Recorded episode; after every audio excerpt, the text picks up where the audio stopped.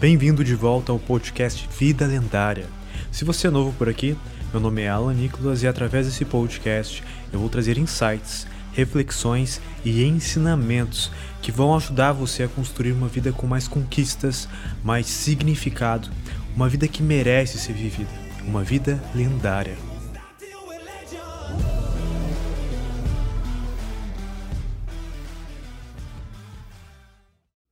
Quer saber o que é mais estranho nas pessoas? Elas pensam ao contrário. Elas têm pressa de crescer e depois suspiram pela infância perdida. Perdem a saúde para ter dinheiro e logo em seguida perdem o dinheiro para ter saúde. Pensam tão ansiosamente no futuro e que descuidam do presente. E assim nem vivem no presente e nem no futuro. Vivem como se não fossem morrer nunca.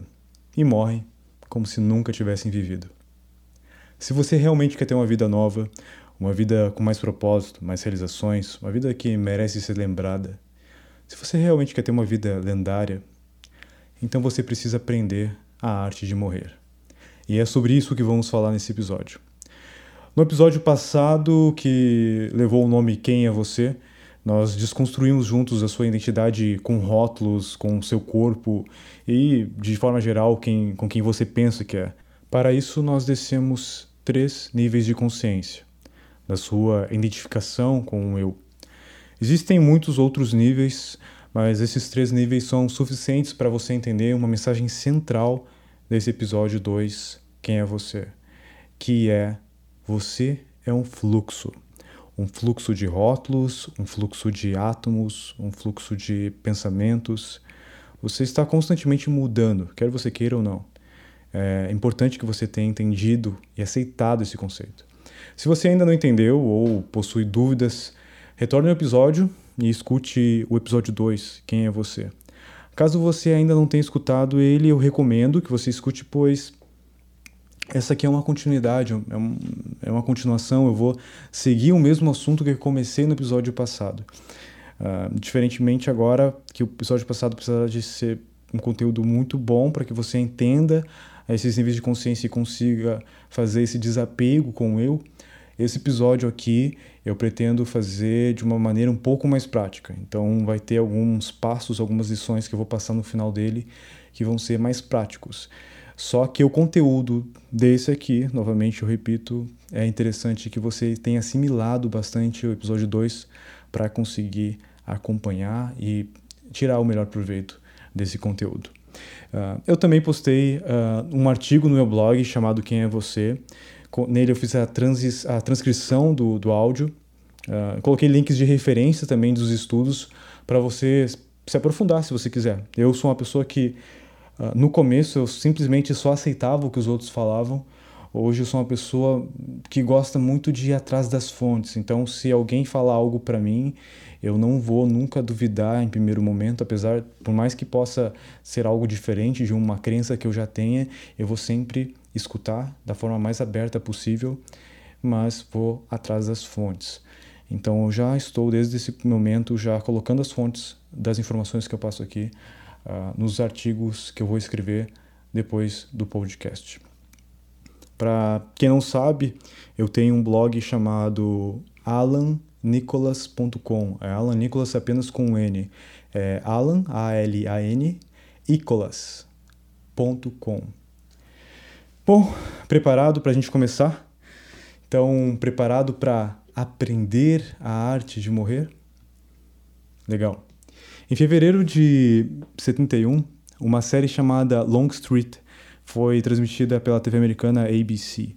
Nela, Bruce Lee, interpretado por um instrutor de artes marciais Lee Sung, fez duas citações que estão diretamente conectadas com o nosso episódio. A primeira citação é: esvazie sua mente, esteja sem forma, sem contornos, como a água. Você coloca água em um copo e ela se torna o copo. Você coloca água em uma garrafa e ela se torna a garrafa. Você coloca a água em uma chaleira, ela se torna a chaleira. A água pode fluir ou ela pode destruir. Seja água, meu amigo. E essa frase ficou bem conhecida por Bruce Lee, Be Water, my friend. E se você dá uma pesquisada aí, vai encontrar bastante coisa. E o Bruce Lee falou como ser a água é exatamente o que eu venho falando desde o episódio 2 e falei um pouquinho no comecinho desse episódio aqui. É exatamente você aceitar esse estado líquido, esse estado líquido que nós somos. Nós somos um fluxo. E no meio, no momento que a gente entende isso, vamos entender também que assim como a água, que pode assumir qualquer formato, assumir outros rótulos, não somos presos ao que achamos que somos. A conversa continua e ele chega em outra citação que ficou famosa. Como todo mundo, você procura aprender como vencer, mas nunca como perder. Como aceitar a derrota. Aprender a morrer é se libertar da morte. Então, quando amanhã chegar, você precisa se livrar da sua mente ambiciosa e aprender a arte da morte. Quando li essas duas falas, as duas estavam tão conectadas com o conteúdo que eu estou passando para vocês. É, primeiro, ele falou sobre como ser como a água, é, ser esse estado líquido, ser o fluxo. Depois, ele falou sobre aprender a arte de morte, a arte da morte. Exatamente como eu tinha escrito, uh, eu escrevi já cinco, os quais são os próximos cinco podcasts. E talvez por uma coincidência bem interessante. Talvez não seja uma coincidência, talvez seja um processo natural. Primeiro, aceitar que você é a mudança, que você nunca é, você sempre está. Você não é gordo, você está gordo. Você não é pobre, você está pobre. Você não é indisciplinado, você está indisciplinado. Você não é ansioso, você está ansioso. Você não é uma pessoa triste, você está triste.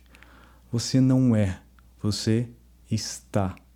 Talvez simplesmente se começarmos a aceitar que não somos, nós estamos, seja o suficiente para uma grande mudança. Bom, e o que vem depois? O que vem depois dessa mudança? Bom, vem a morte. E eu não estou falando da morte que você talvez pense não, ou esteja pensando, não da morte onde o seu coração para de bater. Eu estou falando da morte da sua identificação com quem você acredita que é. Hum, confuso? Vamos fazer um exercício de memória aqui, igual a gente fez no, no podcast passado. Quero que você reflita comigo se isso já aconteceu com você. Você tem amigos que você provavelmente adorava conversar, adorava passar tempo com eles, era divertido estar na presença e trocar ideia com eles. Mas depois de um tempo você foi encontrar eles de novo e parecia que algo tinha mudado. Você não se conectava mais com eles. E por algum motivo, o assunto que eles estavam conversando não te interessava mais. Não era tão legal como era antigamente. Não era tão divert... não era, é, era divertido antes conversar com eles. O que, que mudou? Algo estava diferente. Uh, não era mais a mesma coisa. E no começo talvez você não sabia se era eles, se era você, mas você sabia que algo estava te incomodando, algo tinha mudado. Então, aos poucos, você percebe que aqueles assuntos era, já eram os assuntos que você conversava com eles. Mas agora você não vê mais sentido em ficar conversando sobre aquilo. Em ficar durante horas, por exemplo, falando sobre a vida de outras pessoas, sobre futebol, sobre coisas do passado, ou reclamando sobre o governo, reclamando sobre o país, reclamando sobre o tempo. Isso aconteceu várias vezes comigo. Tive muitos grupos de amigos que eu adorava sair com eles, mas depois de um tempo não fazia mais sentido. Era estranho estar com eles. Eram os assuntos não me interessavam mais. A forma como eles pensavam me incomodava. Era uma forma que eu sentia que não ia para frente com aquilo. E uma a vez mais vívida na minha cabeça foi uma vez que eu era muito amigo dos, do, da, dos meus colegas de terceiro ano. Nós saímos, era uma turma bem pequena, uma turma com 15 pessoas, eu acho. E a gente estava o tempo todo saindo junto. Então a gente estudava pela manhã, pela tarde a gente saía para o shopping, ou ia tocar violão, ou ia fazer alguma coisa. Nos finais de semana nós estávamos juntos. Nós éramos um grupo, era uma turma de 15 pessoas, mas nós éramos um grupo aí de 12, 13 pessoas, pelo menos sempre juntos. Então sempre quando faltava um, tinha outro junto. E a gente estava sempre conversando e eu me lembro que na, na minha memória era, era, algo muito legal, era algo muito bom. Então, depois de um tempo, eu me formei em 2006 no ensino médio, ali por 2012, se eu não me engano. A gente marcou um reencontro, ou seja, seis anos depois. E eu lembro que, apesar de ainda gostar muito deles, eh, era muito estranho. Era como se eu nunca tivesse sido amigo deles. Eh, os assuntos que eles falavam ainda eram os assuntos da escola, de como eles gostavam das lembranças da escola, de como eles sentiam falta desse tempo como eles sentiam falta de matar aula, jogar futebol. E eu estava empolgado, eu estava começando a empreender, eu queria falar sobre projetos, falar sobre o futuro, queria falar sobre livros que eu estava começando a ler, eu queria falar sobre muita coisa diferente do que eles queriam.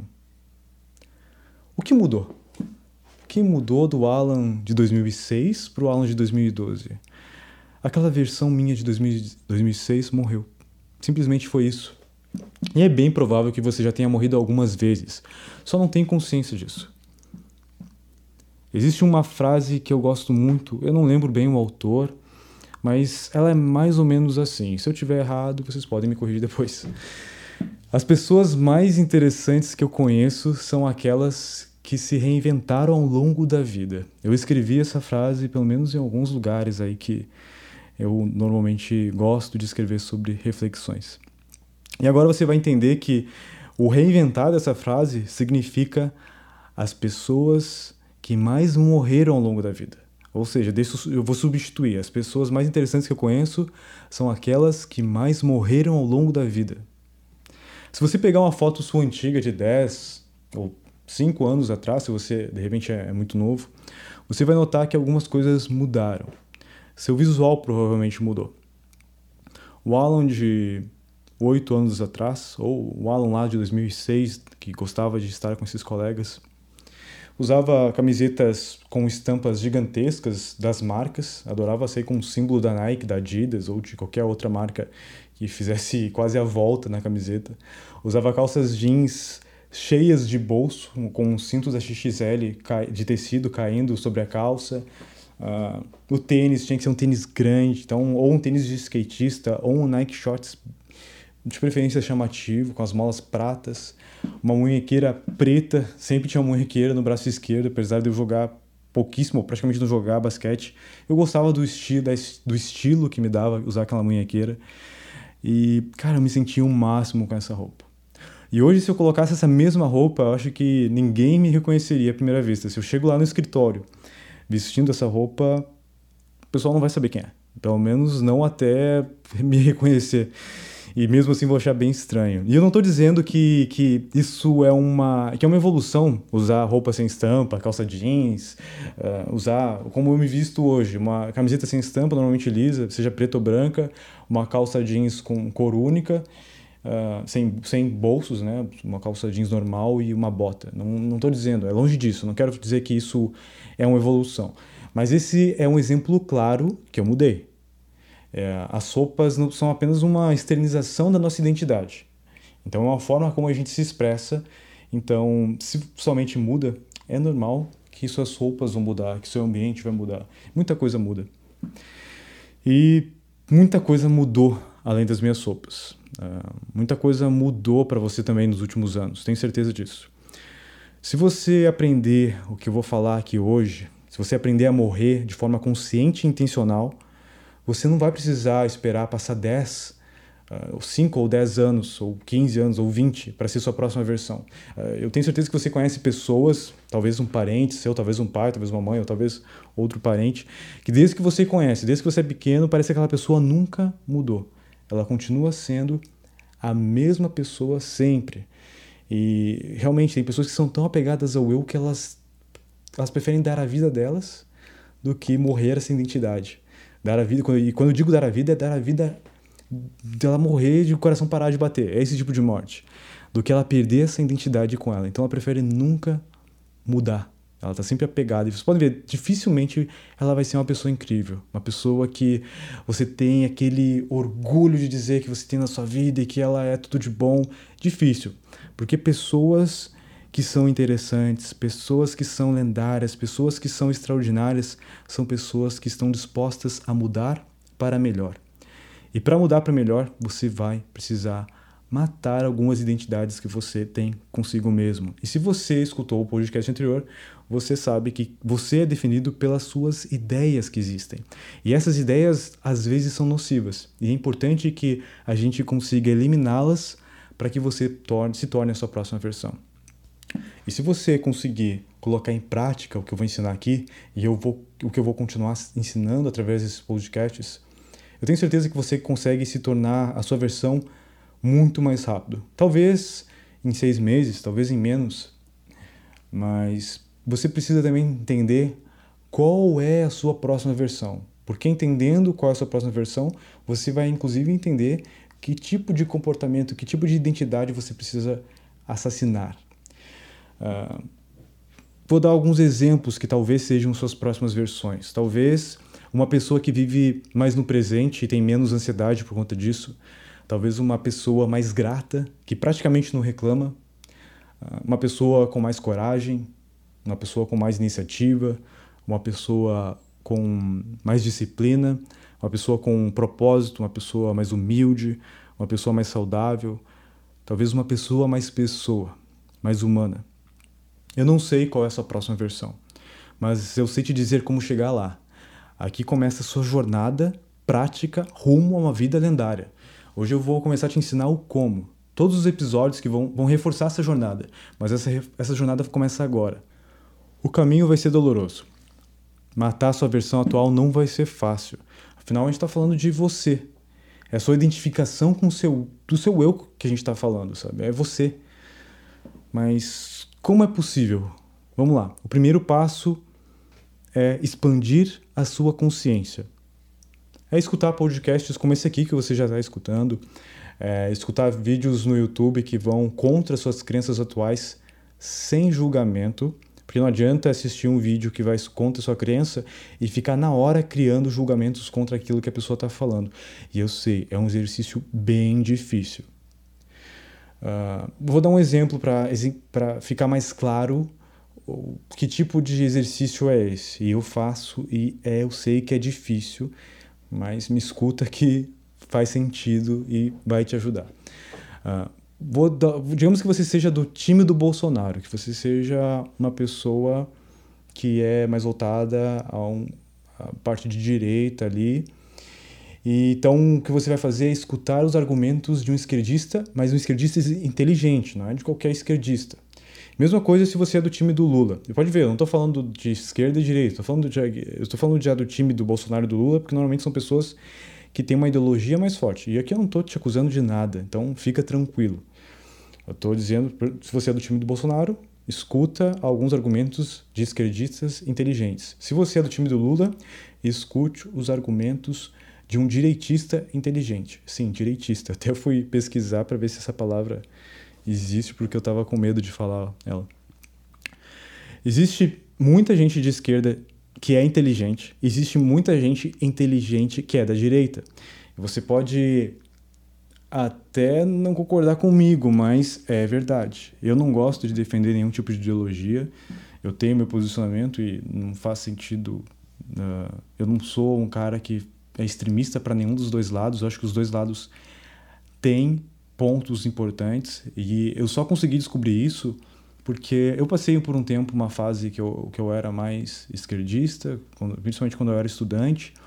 Depois eu virei empreendedor. Eu tive uma fase que eu era muito mais voltado ao capitalismo, muito mais de direita. E eu percebi que eu estava de novo virando, começando a ficar numa bolha Tava tudo para mim, não que eu não, que eu seja do time do Bolsonaro, mas eu tendo mais à direita. Então eu comecei a escutar vídeos de esquerdistas inteligentes, não aqueles fanáticos. E daí eu comecei a ver muita coisa que fazia sentido. E hoje eu entendo que existem coisas num que são positivas e boas e coisas no outro que são positivas e boas e existem coisas negativas dos dois lados. Mas para mim foi difícil isso, porque eu já tinha começando, eu estava começando a criar uma ideologia muito forte sobre um lado.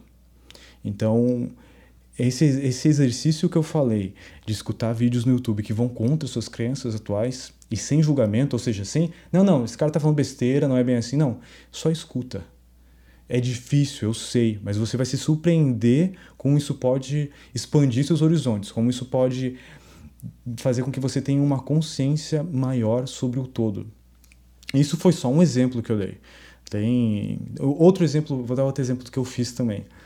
Eu por um tempo fui cristão, passei por uma fase ateu e quando eu, na minha fase ateu eu eu comecei a me questionar se realmente fazia sentido aquela, toda aquela minha agressividade contra, contra a religião, não contra pessoas religiosas, mas contra a religião. Então eu comecei a escutar uh, vídeos de cristãos inteligentes. E daí começou muita coisa a fazer sentido. E eu comecei a quebrar essa minha ideologia ateísta. Então, isso é outro exemplo que eu posso dar para vocês aqui. São dois exemplos super reais, exemplos que eu fiz para quebrar ideologias que estavam na minha cabeça e expandir minha consciência. Então, se você é cristão, assista um vídeo de um ateu inteligente. Sim, existe ateu inteligente. E se você é ateu, assista um vídeo de cristão inteligente. Sim, existe cristão inteligente. Ah, uma coisa que é muito importante você aprender, e talvez você que está escutando nesse momento, talvez você já tenha aprendido isso, mas eu tenho certeza que vai ter pessoas aqui que estão escutando que ainda não aprenderam, isso é importante eles aprenderem. A escolha de alguém não está diretamente relacionada com a sua inteligência. Uh, existem muitas coisas, crenças, de repente uma pessoa que cresceu numa certa religião, cresceu num certo conceito, então são muitas variáveis. A gente não pode rotular. Isso é uma coisa que você precisa parar de fazer, rotular. E eu sei que é difícil, nós humanos, nós somos condicionados com a, o passar do tempo a ser comparativos, nós somos uh, seres que gostam de comparar as coisas e vivem sobre comparação. Então é muito difícil não rotular, é uma coisa que é automática. Então você tem que sair do piloto automático, você tem que pensar por você mesmo. Então rotular é uma coisa que mata a expansão da consciência. E esse exercício que eu falei para vocês, ele vai ajudar a quebrar um pouco as ideologias que você tem na sua mente. A ideologia é algo extremamente prejudicial. Eu escrevi na última viagem que eu fiz no, em janeiro do ano passado.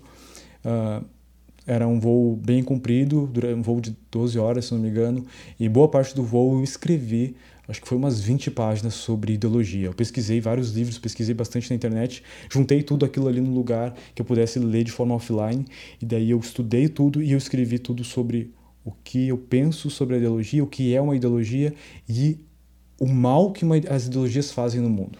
E eu vou gravar um podcast futuro sobre ideologias, mas só preste atenção nesse exercício. Uh, se coloque no lugar de, de uma posição contra que é desconfortável para você, para você poder expandir sua consciência. Não sei se você sabe, mas todos os algoritmos da internet, seja do Facebook, do Instagram, do YouTube, eles vão proporcionar para você coisas relacionadas àquilo que você curtiu, àquilo que você assistiu, aquilo que te reteve por mais tempo. O Facebook e o Instagram, eles sabem quando você está passando para baixo pelo celular ali, quantos segundos você ficou em cada post. E aquele post que você parou um pouquinho mais, ele vai começar a te mostrar mais. O YouTube, mesma coisa, ele tem um, um, uma inteligência de retenção de likes, de várias inscrições, e ele vai te entregar canais relacionados àquilo que você estava estudando. Então você automaticamente começa a viver numa bolha. Então tudo aquele mundinho seu começa a virar uma realidade porque tudo em volta de você sustenta isso, mas não quer dizer que é real.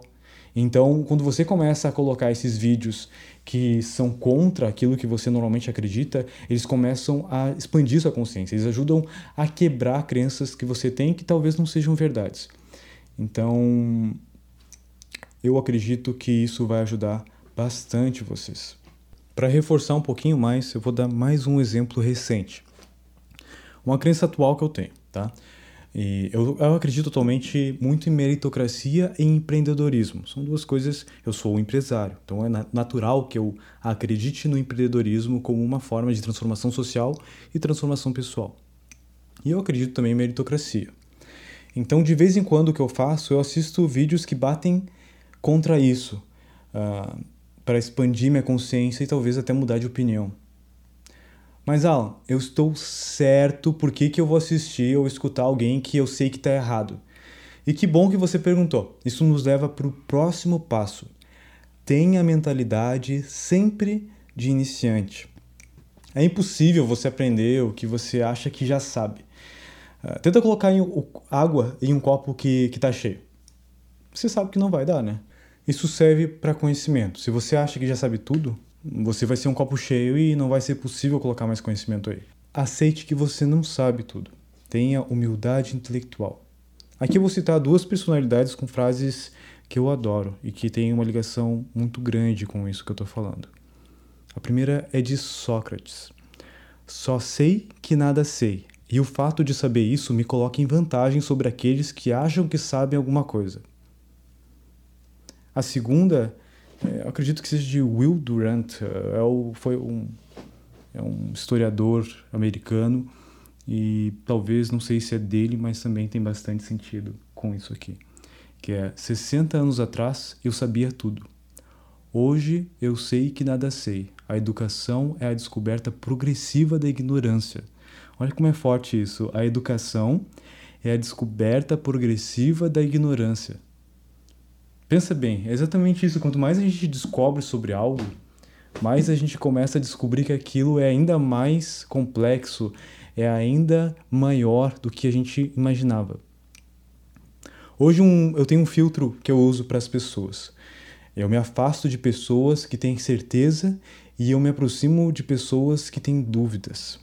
Se alguém chega querendo dizer que é assim, que com, com aquele discurso um pouco de raiva, você vê que tem uma emoção forte quando a pessoa está falando, que é, é, é assim, é, isso é o certo por causa disso, disso, disso, disso. Cara, eu concordo com a pessoa, porque eu já entendi que não adianta discutir com ela. Eu digo, você está certo, e se eu preciso ficar naquele mesmo ambiente que ela, eu permaneço naquele ambiente, eu vou ser educado, é claro. Só que assim que possível, eu me afasto daquela pessoa e eu procuro não estar com ela de novo. Eu quero pessoas que estão próximas a mim, pessoas humildes, pessoas que reconheçam que podem estar erradas, porque é, é bem provável que elas estejam, é bem provável que eu esteja também.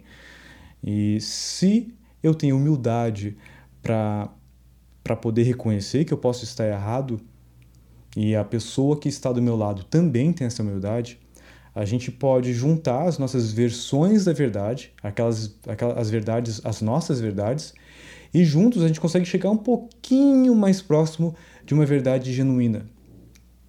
Outro conselho, dentro ainda desse passo de ter uma mentalidade iniciante, é que eu continuamente procuro estar cercado de pessoas mais inteligentes do que eu. Eu procuro ser a pessoa mais burra da sala. Se cerque de pessoas mais inteligentes que você. E isso vai doer, porque não é confortável. É muito frustrante você ser a pessoa mais burra da sala, mas é extremamente recompensador. Quando eu estava estudando inglês, eu fiz uma prova e acabei entrando numa turma que era mais avançada, era uma turma que já era fluente, e eu ainda não era fluente.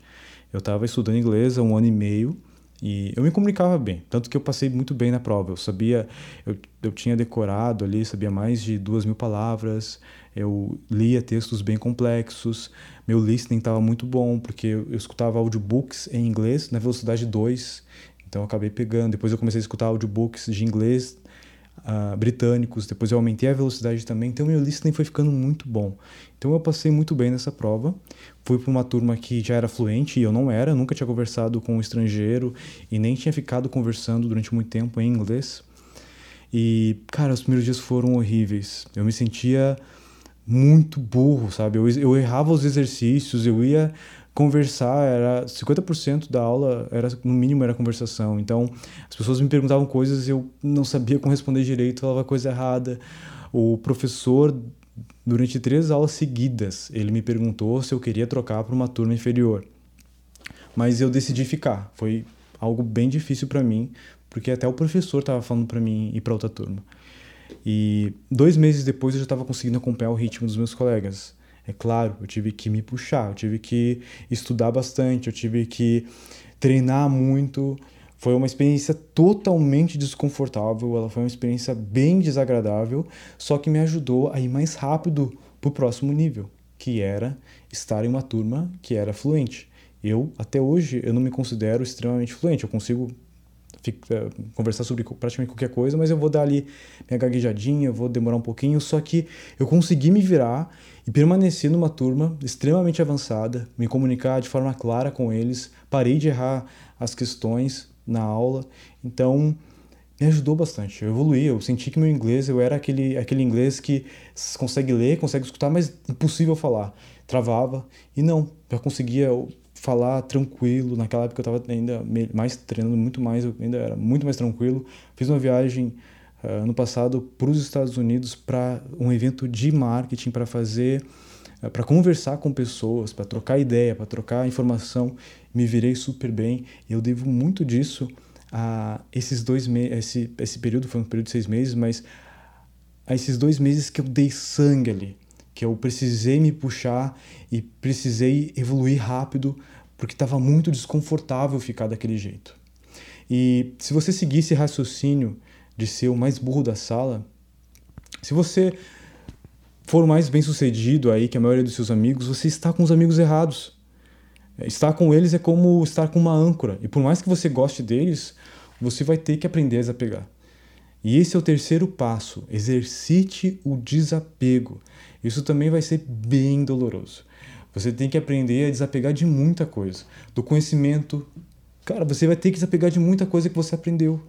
Você vai ter que desapegar dos seus amigos, sim, dos seus amigos. Você vai ter que desapegar da sua família, das suas rotinas, das suas crenças, das histórias que você conta para você mesmo e por aí vai. Vai ter muita coisa que você vai ter que desapegar.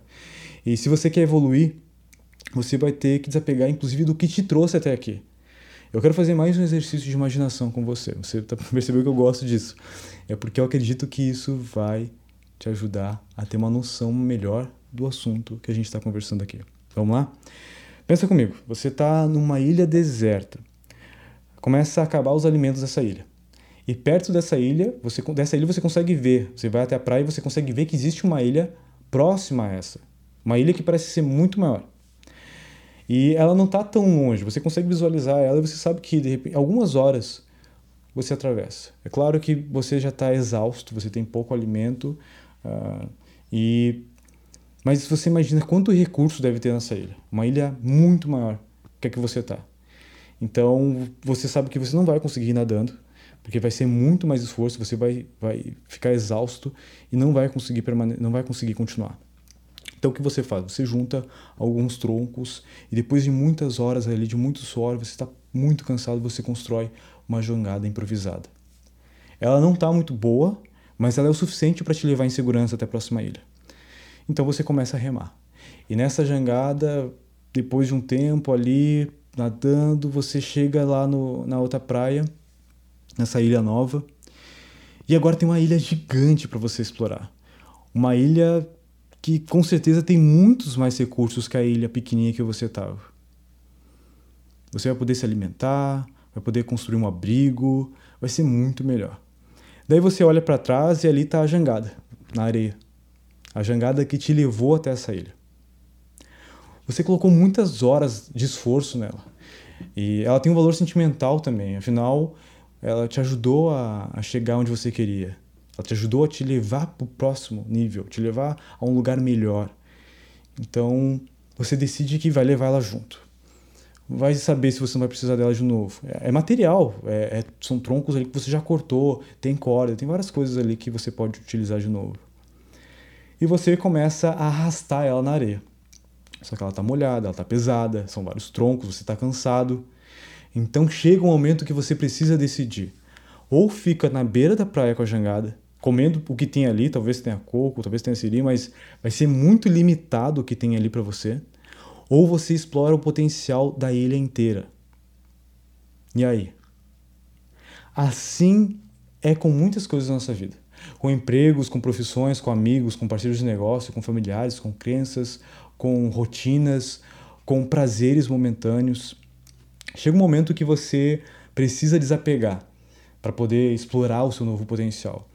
E o desapego é muito difícil, só que ele também é extremamente necessário. Um desapego que é bem contraintuitivo é o desapego das metas. O que? Como assim? O desapego das metas, isso mesmo. Eu sempre achei o mundo bem injusto. Normalmente as pessoas que não ligavam para aquilo eram as que ganhavam.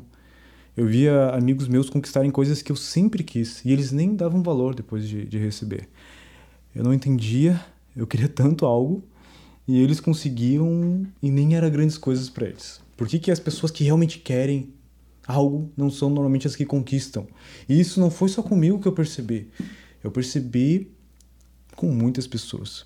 E quando começou a acontecer comigo, quando eu comecei a conquistar coisas que os outros queriam e que para mim não fazia tanta diferença assim, foi quando eu entendi o passo 4. Se apaixone pelo processo. Milionários não ficam bilionários por estarem focados em se tornarem milionários. Eles estão focados em gerar valor, em expandir seus negócios. Se tornar bilionário foi uma consequência de um processo. Sempre que foquei no processo, o resultado veio algumas vezes superior às vezes que eu foquei na meta. Se eu dar uma refletida, uh, lembrando um pouquinho de algumas metas que eu estabeleci, números específicos para alcançar elas, e eu foquei nesses números, a maioria das vezes eu não consegui alcançar a meta em si, eu fiquei, sei lá, em torno de 80, 90% dela, nas vezes que eu me considerei bem sucedido. Só que quando eu foquei no processo, eu superei em muitas vezes a meta. E se você escutou o episódio 1, você sabe do que eu estou falando. Eu escrevi uh, várias, eu escrevi uma carta para mim do futuro que eu tinha estabelecido várias metas, várias coisas que eu conquistaria. Eu criei um quadro da visão para conquistar em cinco anos também, onde eu botei fotos das coisas que eu gostaria de ter. E eu superei tudo aquilo. Tudo aquilo que estava no, no, no quadro, eu superei em, em quatro anos. E eu tinha até esquecido do que eu tinha definido. É, por um ou dois anos eu olhava aquele quadro, depois eu me mudei, eu guardei as fotos e tal. Só que eu foquei no processo. E foi no processo que eu permaneci focado, eu acabei me apaixonando por ele e alcancei muito, mas muito mais do que eu imaginava que eu alcançaria. Você deve ter se perguntado já por que, que gente rica continua trabalhando. Eu me perguntava muito isso. Não faz sentido. Essa pessoa já conquistou o dinheiro que ela precisava para viver a vida toda, mas ela continua lá trabalhando. Podia estar aproveitando a vida, viajando, tirando férias infinitas ali, ou seja, a pessoa tem dinheiro para isso. Esse, pelo menos, era o meu pensamento. Talvez não, não tenha, nunca tenha passado isso pela sua cabeça, mas era algo que passava pela minha. E aos poucos eu descobri que essa pessoa só era rica porque ela era apaixonada por fazer o que, faz, o que faz, o que fazia. Eu, por um tempo, eu fui da associação de empresários das cidades que eu criava os portais deles, que eu fazia, desenvolvia, na época que eu tinha uma agência e desenvolvia sites para eles. E lá eu tive, foi, acho que foi lá que eu comecei a ter uma transformação maior, assim, sobre algumas crenças que foram quebrando. Por quê? Porque eu era o mais burro da mesa. Eu sentava com os, os diretores do conselho das associações e uh, eram empresários, a maioria empresários aí com mais de 40 anos alguns empresários com 80 anos estavam lá no conselho da cidade de empreendedores, com 80 anos. E eu sempre me perguntava, cara, o que, que esse cara tá fazendo aqui, tá ligado? Vai, vai descansar, vai para um asilo, sei lá, vai, vai tirar umas férias, vai aproveitar de alguma forma diferente. Mas não, ele tá ali falando sobre o conselho, falando sobre regulamento. E à medida que eu passei tempo com eles, eu fui descobrindo que eles eram apaixonados por aquilo que eles faziam. Eles sentiam que estavam contribuindo de alguma forma para a sociedade, para as pessoas que estavam ali. Então eles se sentiam úteis. Pessoas ricas normalmente são pessoas apaixonadas pelo que fazem, principalmente pessoas que conquistam grandes riquezas. Essas pessoas só tem como tu permanecer por bastante tempo fazendo algo e gerando bastante valor, ao ponto de se tornar muito rico à medida que você se apaixona pelo processo, à medida que esse que esse, esse trabalho ele vira um hobby para você, ele vai virar um videogame. E chega um momento que o dinheiro ele não é mais uh, motivador o suficiente para você enfrentar muitas coisas que você vai precisar enfrentar, por exemplo, como empresário. E se não tiver, se você não, não tiver criado ainda esse videogame para você, se você não tem recompensas intrínsecas no seu trabalho, é muito difícil que você vai permanecer nele. Você deve ter, vou dar outro exemplo, você deve ter um amigo, por exemplo, que que está em forma, que se alimenta direitinho, que vai na academia. Você pode ficar pensando igual eu pensava sobre os ricos, porque eles continuam trabalhando. Por que, que esse cara continua fazendo isso Né? Ele já tem um, um, um corpo legal, mas ele continua se matando na academia, continua se alimentando bem. Cara, o que que deu nesse cara? Deve deve estar tá maluco ou sei lá. Você vai dizer, cara, esse cara não aproveita a vida. Eu tô aqui sexta-feira vou beber minha cervejinha, vou curtir, não vou me exercitar no final de semana. E esse teu amigo tá lá se cuidando, não bebendo bebidas alcoólicas, cuidando do carboidrato, cuidando várias coisas e se exercitando, inclusive final de semana, acordando cedo para correr e tal. Só que essa pessoa, ela chegou lá, ela tem aquele corpo bonito, ela tem, ela é uma pessoa saudável, porque ela aprendeu a gostar disso, ela se apaixonou pelo processo. E é por isso que ela continua sarada e se alimentando bem, porque ela se apaixonou pelo processo. O mesmo se aplica em tudo na vida. Um bom pianista, um bom guitarrista, uh, um bom jogador de futebol, um bom jogador de, de algum jogo eletrônico.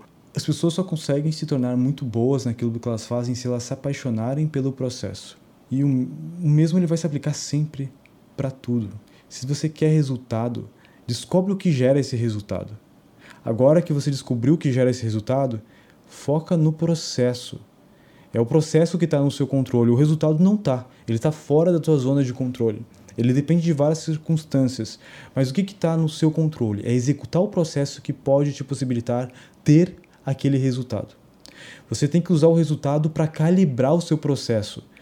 Vou dar um, um, exemplo hipotético aqui. Digamos que você quer acertar a bola de basquete, uh, quer arremessar e acertar ela na cesta.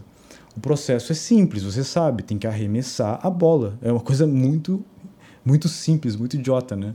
Então você vai jogar a bola. E como é que você saber se você acertou ou não, que você precisa regular ela? O resultado que você, você quer é que ela caia dentro da cesta. E se a bola ir com pouca força, você precisa botar mais força. Se, você, se ela passar do aro, por exemplo, quer dizer que você botou força demais, tem que botar um pouco menos de força. Isso é bem óbvio.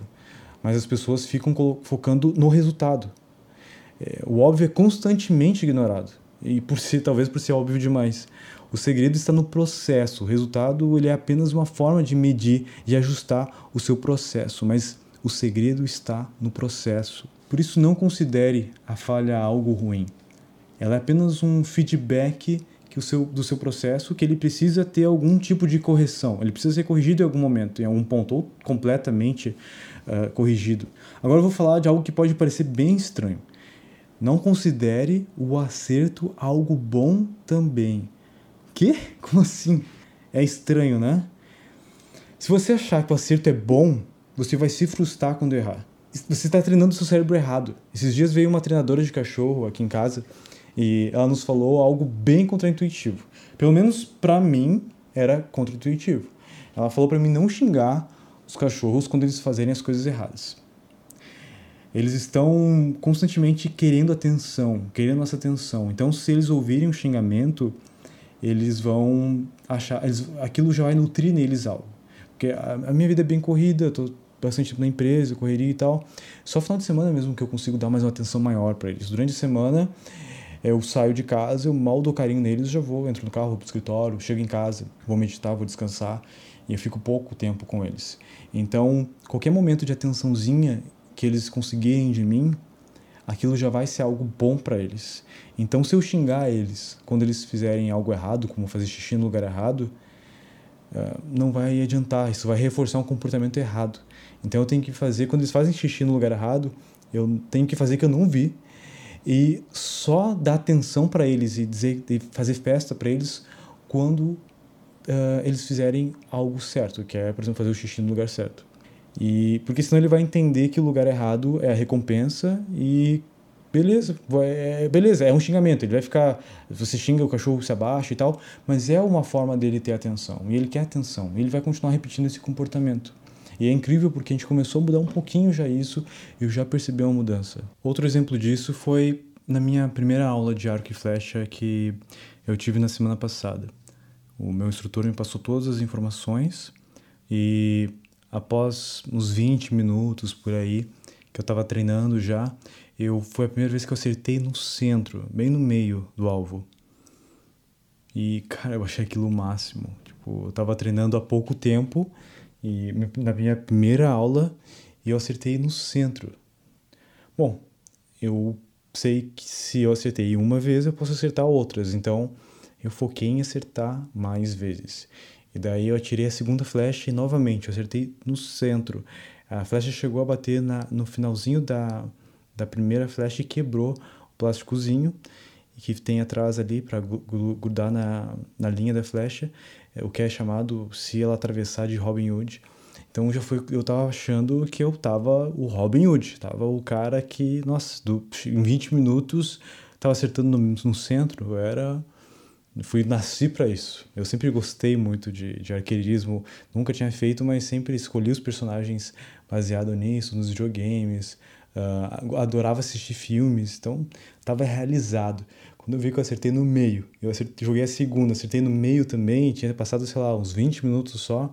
Eu imaginei, cara, eu sou um monstro no arco e flecha, eu vou ficar acertar todas agora no meio, eu quero que aquele professor já bote esse alvo para mais longe. Eu comecei a pegar as flechas mais rápido, comecei a jogar e as flechas começaram a ir para tudo que é lado, menos pro meio. O professor percebeu que eu tava meio afobado, assim, e, e eu era o único aluno nesse horário que ele tinha, então ele tava conseguindo me dar uma atenção bem melhor e ele percebeu que eu estava fazendo os movimentos errados. E daí ele chegou e me falou que nós brasileiros temos esse problema. Nós focamos demais nos resultados. Ele falou que ele compete, né? ele faz competições e ele teve tem um professor dele que é um instrutor dele que foi japonês. E esse instrutor falou que esse é o nosso problema, o problema dos brasileiros. Nós somos extremamente focados no resultado e esquecemos que o resultado ele é um fruto, ele é uma consequência de um processo, de fazer a, a técnica da forma correta. E daí ele me falou que ele percebeu que ele tava, que eu estava fazendo dois movimentos errados. Eu estava fazendo tudo certo, ele me passou as instruções, eu peguei bem as instruções e nos primeiros cinco minutos ali é, ele percebeu já que eu estava pegando bem já a prática, só que depois que eu acertei no alvo, eu comecei a errar. E ele me falou, os asiáticos são tão bons no que eles fazem porque eles focam na técnica, em fazer a, executar a técnica da forma correta, ou seja, no processo. E ele não imagina como ele me fez refletir com aquela informação, porque já era algo que eu sabia. Tanto que no começo eu foquei no processo. Como eu sei que é o processo que importa, quando ele me passou as instruções, eu foquei exatamente onde botar o dedo, como puxar a, a linha ali, ou sei lá qual é o nome, ainda não aprendi o nome das coisas, uh, como é que funciona tudo, mas eu fico, fiquei ali tentando fazer o processo da forma correta. E foi o processo que me fez acertar no meio. Só que quando eu acertei no meio, eu comecei a querer acertar de novo e eu parei de focar no processo. Cara, isso, ele, é, isso é muito profundo, é muito, é, é muito real, porque eu, como empresário, estou sempre testando coisas diferentes e eu sei que toda vez que eu acerto uma coisa nova e eu começo a parar de focar no processo e focar no resultado, meu resultado não vem. Então, é uma coisa que eu já aprendi, está soldada na minha mente, que é quando acertar, olhe para o processo e se orgulhe do processo, não do resultado. Ele é apenas uma consequência do processo. É o processo que você precisa se orgulhar. Se apaixone pelo processo, então, de morrer. A morte da sua versão atual só significa que uma nova versão vai surgir. E é dolorido e é difícil, eu sei, porque eu passo por esse processo constantemente, mas é uma ação de amor próprio. E talvez você pense, mas Alan, como assim amor próprio? Tu está falando de, de, de, matar o teu eu atual, de matar a tua identidade contigo mesmo. Como pode ser amor próprio? Você está abrindo mão de quem você é pelo seu próximo eu. Seu próximo eu será extremamente grato. Então vai se repetir novamente novamente o seu próximo eu vai morrer para seu mais uma versão sua nascer. E novamente você vai ser grato. E assim vai ser um ciclo onde você vai continuamente ser grato por todas as versões que te trouxeram até aquele momento. Lembra da história da jangada? Digamos que você usou 10 jangadas ao longo do caminho e através delas você chegou, foi de ilha em ilha e você chegou até a ilha dos seus sonhos. Você é extremamente grato por cada jangada que você deixou para trás. Cada uma delas foi extremamente necessárias e extremamente importantes naquele momento.